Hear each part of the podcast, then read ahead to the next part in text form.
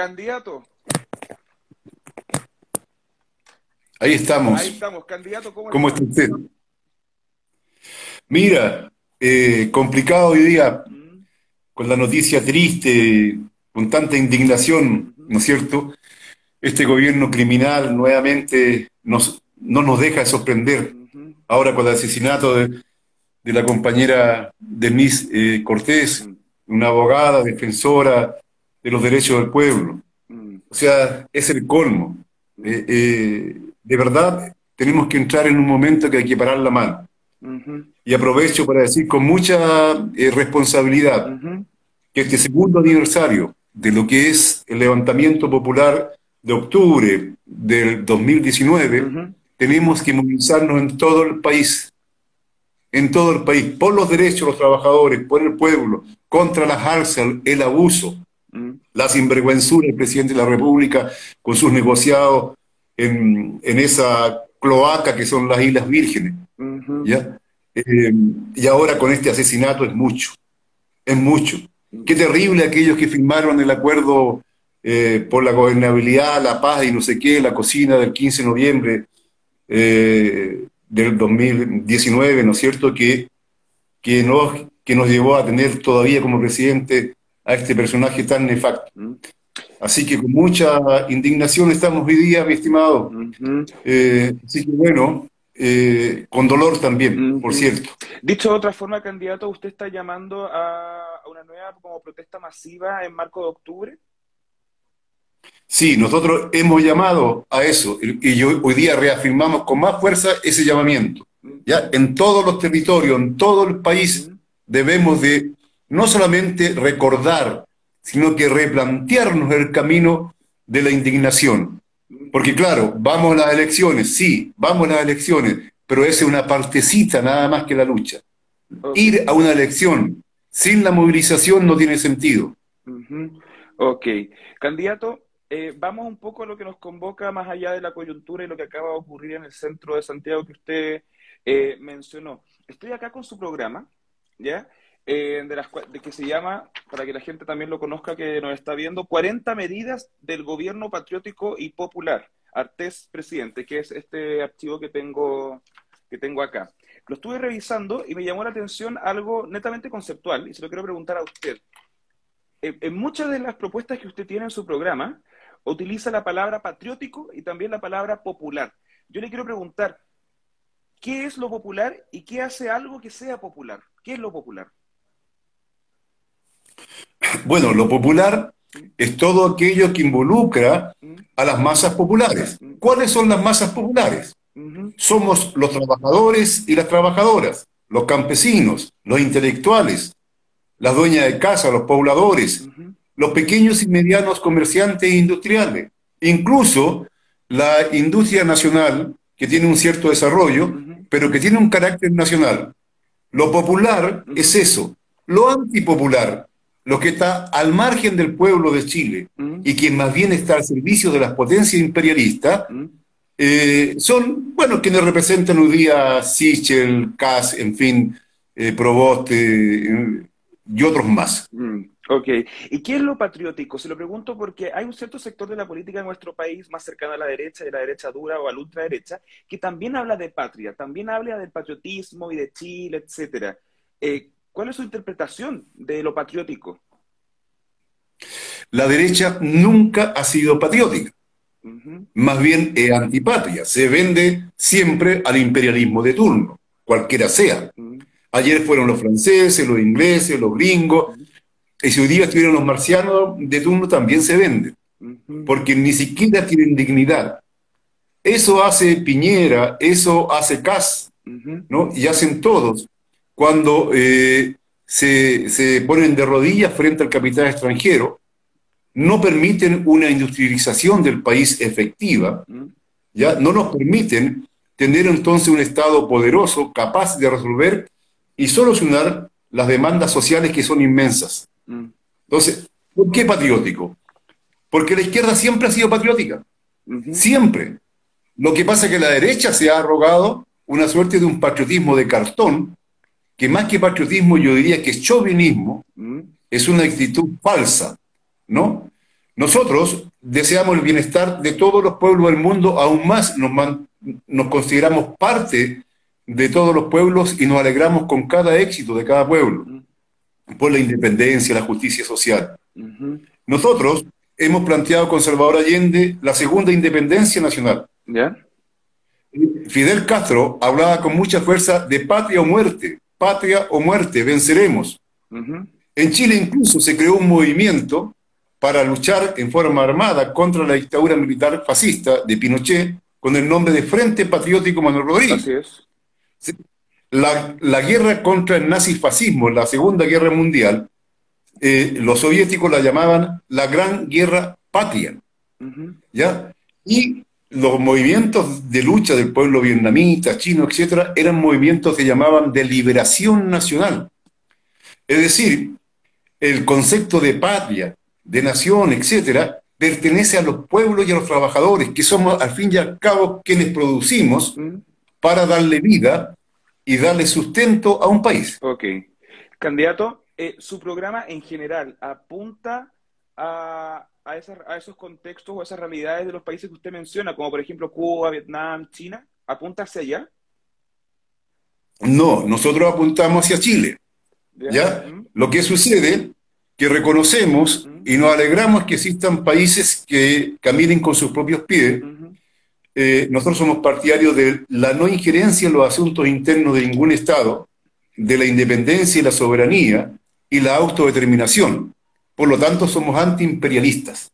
Okay. Entonces, todo país que se para frente al imperialismo, cualquiera sea, ya cuenta con nuestra simpatía y nuestro apoyo.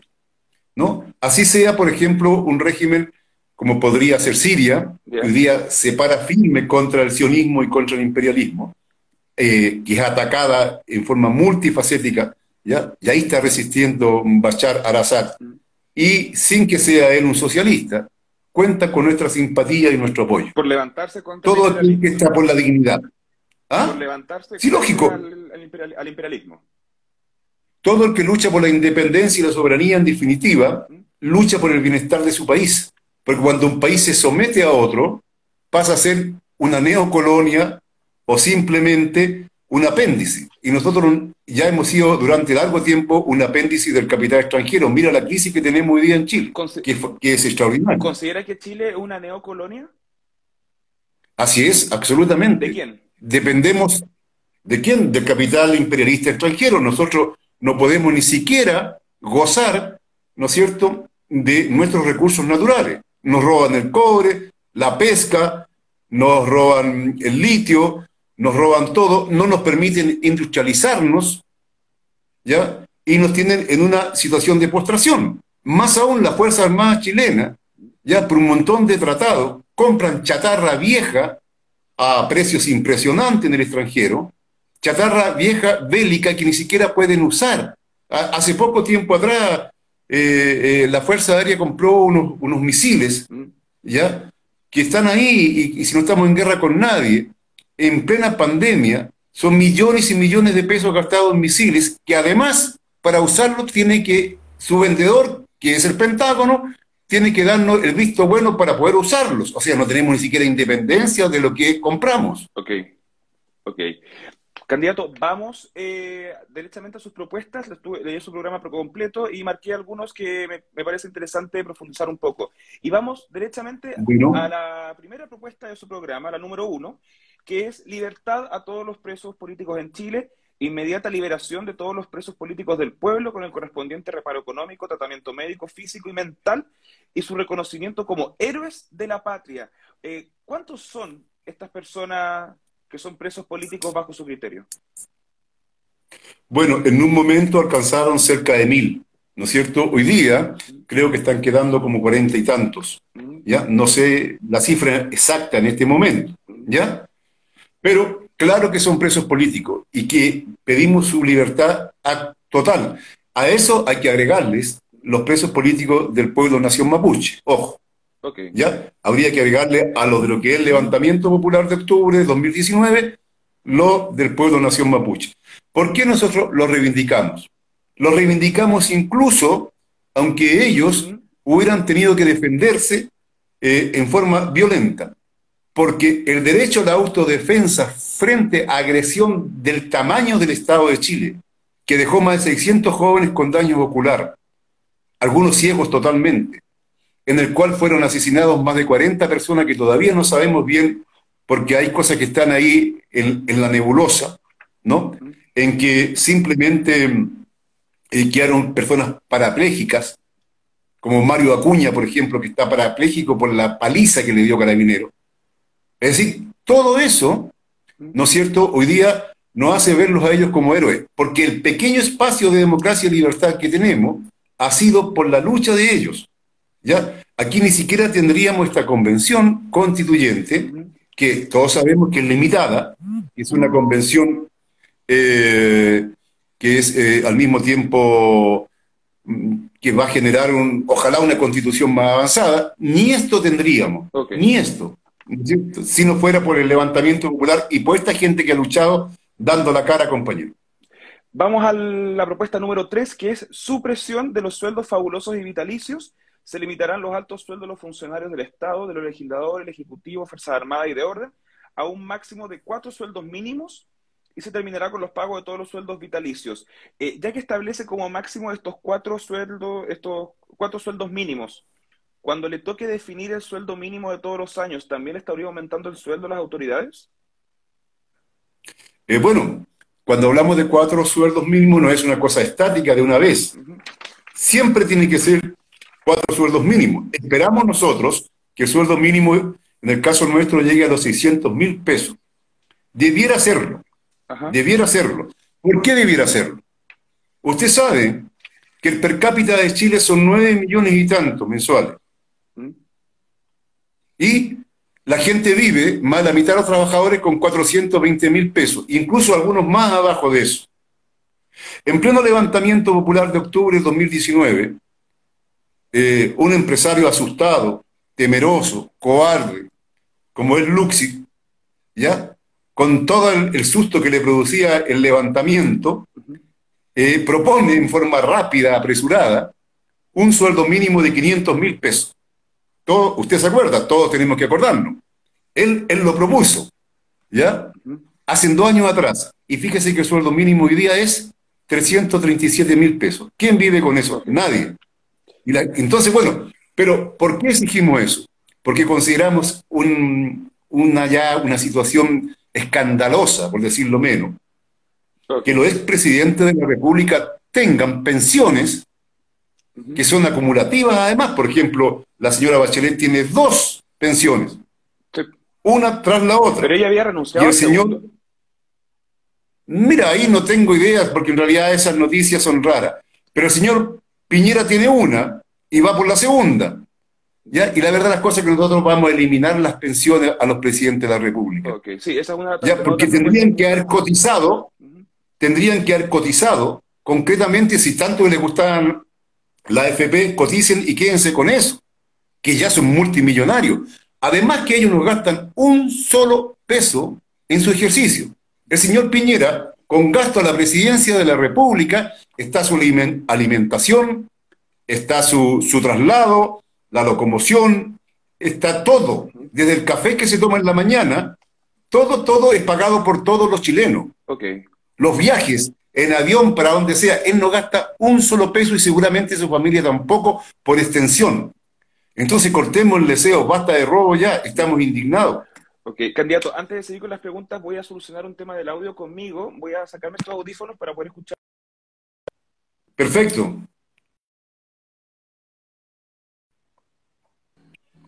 ¿Candidato me escucha bien? Sí, yo perfecto. Ah, ya, perfecto. Sí, Aquí me estaban diciendo que tenía que tenía que solucionar un tema de mi audio, así que espero que ahora esté mejor eh, logrado. No, está bien. está bien, está bien, todo bien. Eh, llegué a la propuesta número 7 de su programa que dice de la convención a la asamblea constituyente. Eh, ya con, con, esto, más lo que ha dicho al principio de esta entrevista, no lo noto muy convencido en el funcionamiento o en el logro de esta convención constitucional. ¿Por qué? Bueno, primero nosotros, desde, yo te diría, desde antes del plebiscito del 80, de mucho antes, estamos planteando asamblea constituyente. Eso fue lo que se eh, sostuvo en el levantamiento popular de octubre de 2019, claramente, ¿no? Lo que vino a continuación con la transaca y esa cocina para mantener el régimen y mantener en el sillón presidencial a un delincuente como es Piñera, ¿ya? Simplemente fue la transaca de llamar a una convención. Una convención que no es asamblea, que es electa mediante voto universal al estilo de los diputados y no con representantes de los sectores sociales de Chile.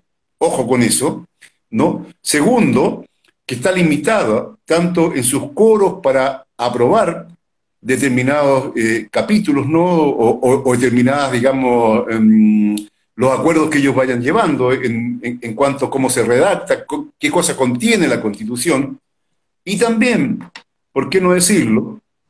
Porque se le limita en el debate sobre temas económicos fundamentales para nosotros. cuáles? Como es la relación con el mundo exterior en cuanto a los tratados de libre comercio que son intocables. Mm son intocables, eso quedó amarradito. Si Piñera andaba desesperado realmente en Europa tratando de firmar un nuevo tratado de libre comercio con la Unión Europea, trajo incluso para acá algunos parlamentarios, por suerte que eso se detuvo. O si no, quedamos más amarrados. El TPP-11 también se detuvo. Porque Piñera es un fresco, porque, porque de repente dice que el caso de, este tratado de París sobre el medio ambiente no hay que firmarlo porque eh, eh, daña a Chile porque nos compromete a lo mejor en la, en la soberanía, claro, le compromete la soberanía de su bolsillo, pero los otros tratados que se han firmado que son desiguales, en que Chile sale perjudicado, ahí sí que él no ha tenido ningún problema en sostenerlo. ¿Usted considera que Chile salió perjudicado en todos nuestros tratados de libre comercio o solo en algunos? Mira, hay que estudiarlos todos en profundidad y ver qué aspectos tienen pero la mayoría, porque cuando tú haces un tratado desde un punto de vista de la desigualdad, vas a tener que someterte. Por ejemplo, te voy a hacer un solo ejemplo, a lo mejor puede ser menos importante para algunos, pero para mí es muy importante porque soy profesor. ¿Ya? Cuando tú permites, o como una de las cláusulas que te pone Estados Unidos, en el tratado con, América del Norte, Chile, eh, Canadá, Estados Unidos, que es el libre que Chile libere absolutamente a todos los profesionales jóvenes que quieran emigrar hacia allá. Cuidado con eso, porque ¿cuánto le cuesta al país la formación de, de los profesionales, ingenieros, arquitectos, abogados, particularmente médicos, científicos, que le cuesta un dinero increíble a nuestro país, pero que tendrían que generar riqueza acá en el país? Y sin embargo, ellos, ellos ponen como requisito que nosotros dejamos la libertad inmediata. O sea, tú sales de la universidad y te puedes ir de una a Estados Unidos. Esa es una barbaridad porque todo país que se digne siempre pone algunas cláusulas que el profesional que tuvo el apoyo del Estado, tuvo el apoyo de la sociedad, que aquí en Chile es bastante poco, porque aquí los cabros se encalillan hasta cuando él cae y lo hacen tira porque la verdad es esto, ¿qué apoya y aquí? Una sinvergüenzura. Eh, tiene, la, tiene eh, el deber de retribuir a la sociedad durante un tiempo con trabajo en el país. ¿no? Pero, pero, ellos, en forma fresca, sin invertir ni uno, se llevan a los mejores profesionales para afuera. Entre otras cosas, te lo digo como, como profesor, ¿no? Pero hay otras cantidades de cosas. Candidato, vamos a pasar a otra, a otra propuesta, quizás a un tema nada que ver a lo que hemos hablado antes, pero que es en relación a su propuesta número 25, en torno a la emancipación de la mujer popular. Eh, en, ese, en esa propuesta, en la parte final, dice, erradicaremos la esclavitud moderna, que es la prostitución.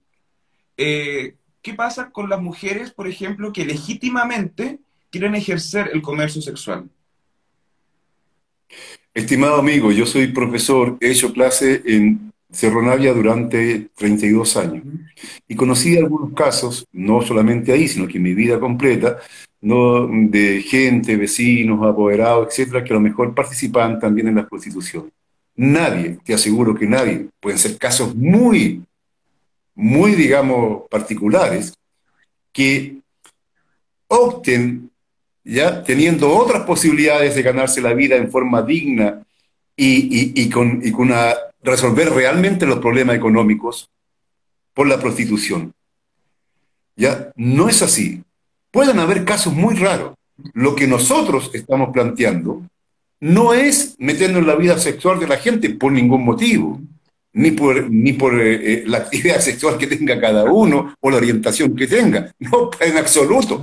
Lo que estamos planteando de que simplemente no puede haber comercio sexual porque la mayoría de ellas sienten asco muchas veces de tener relaciones con una cantidad de individuos, hombres o mujeres, da lo mismo, ¿no? Que no son de su gusto y que es nada más que por dinero. Entonces, cuidado con eso. Ahora bien, ese es un proceso para reintegrarlos, pero reintegrarlos no en forma discriminativa, sino que con todos los derechos, ¿ya? Eh, y a trabajos dignos. Y, de tal manera que ojalá que nunca más ni mujeres ni hombres tengan que entrar a vender su cuerpo para sobrevivir ellos y su familia. Otro punto que le quería tocar y ya un poco para ir cerrando rápidamente, que el tiempo se pasa súper rápido, la verdad, uh. tiene, que, tiene que ver con la propuesta 30, que es condonación al CAE, que básicamente dice que se condena a los deudores, a los estudiantes de origen popular que sean deudores del CAE. Pero al final dice que se buscará condena a los culpables. ¿Quiénes serían esos culpables? Eh, ¿Los que prestaron el crédito, el banco, la autoridad? ¿Cómo lo ve? Mira, muy simple. Nosotros creemos que los bancos, que solamente son bancos para trabajar el capital financiero y no productivo, que lo único que les interesa inclusive tomar al Estado como un rehén en caso que el particular no pueda pagar, tiene que pagar el Estado, ¿ya? o sea, todos los chilenos, ¿ya? y pagar a veces dos o tres veces lo que realmente ellos emprestaron o facilitaron. ¿ya? Entonces, indiscutiblemente que nosotros vamos a perseguir de tal manera que aquellos que eh, han aplicado esas cosas para tener que moral, políticamente, eh, y en algunos casos hasta materialmente responder. Okay. ¿Ya? Porque usted sabe que en este momento, por ejemplo, hay más de 200 mil millones de pesos en robos en una cantidad de municipalidades, particularmente municipalidades dirigidas por la UDI. Podríamos nombrar Villa del Mar, Maipú, Las Condes, etcétera, ¿ya? Y es un dinero no menor, ¿ya? Candidato, ahora sí, para ir cerrando y saliéndonos un poco de propuestas y de políticas, tengo dos preguntas que me llaman la atención en torno a, su figura puntualmente. Y tiene que ver la primera, ¿sabe con qué? Con su bigote. Su bigote lo mantiene perfecto y está igual que hace cuatro años. ¿Cómo lo cuida? ¿Cómo lo cuida? ¿Qué, le hace? ¿Cómo la, ¿Cómo es la rutina con el bigote? Nada, cuando crece un poco, yo tomo una tijera que encuentre a mano, ya, y lo recorto un poco y sigo. Ah, ok. Ahora, yo te, podría contar una infidencia. Mira, yo, la verdad, las cosas que siempre he mantenido un mismo perfil. A esta altura da lo mismo, pero en un momento determinado, toda la lucha contra la dictadura y para no hacerle fácil el trabajo a los organismos de seguridad, una sola imagen. De manera que el día de mañana, si uno pasa a la clandestinidad, se los he dicho siempre a los compañeros, ¿ya? Eh, no tengan que, eh, que estarte, como se llama, inventándote, no yo me saco los bigotes, me pinto el pelo de otro color o me pongo pelo, arreglo un montón de cosas y podría seguir luchando contra este sistema. Ok. Y ahora sí, también lo último, yo sé que usted ha viajado a Corea del Norte. Eh, ¿Sabe decir algo en coreano? Eso era imposible que no estuviera. No, no, pero eh, no lo pregunto, no, no quiero entrar a discutir con el tema de Corea del Norte. Le quería preguntar si usted sabe decir algo en coreano. No. ¿No? No, ¿sabes por qué no? Porque eh, fue tan intenso eh, mi estadía que fueron como 15 días y con traductor todo el rato, ¿ya? Eh, y, y tanto el cúmulo de emociones, tú comprenderás que independientemente que tú digas que aplaudas todo o la mitad o nada si quieres de, lo que es un país como Corea del Norte, es una cosa muy intensa conocer esa realidad. Mm. Entonces no me preocupé de estar aprendiendo cosas, qué sé yo. No, simplemente eh, miraba, escuchaba, preguntaba, digamos que la traductora me dijera, mira de qué se trata esto, en fin, eso. Perfecto. Eduardo Artés, candidato presidencial de Unión Patriótica y de Partido Comunista Acción Proletaria. Muchas gracias por su tiempo y disponibilidad para conversar acá. Bueno, gracias a usted por la entrevista. Que tengan muy buenas noches todos quienes se han conectado. Hasta luego, candidato. Muchas gracias. Muchas gracias. El 5, no olviden. Hasta luego. Hasta luego.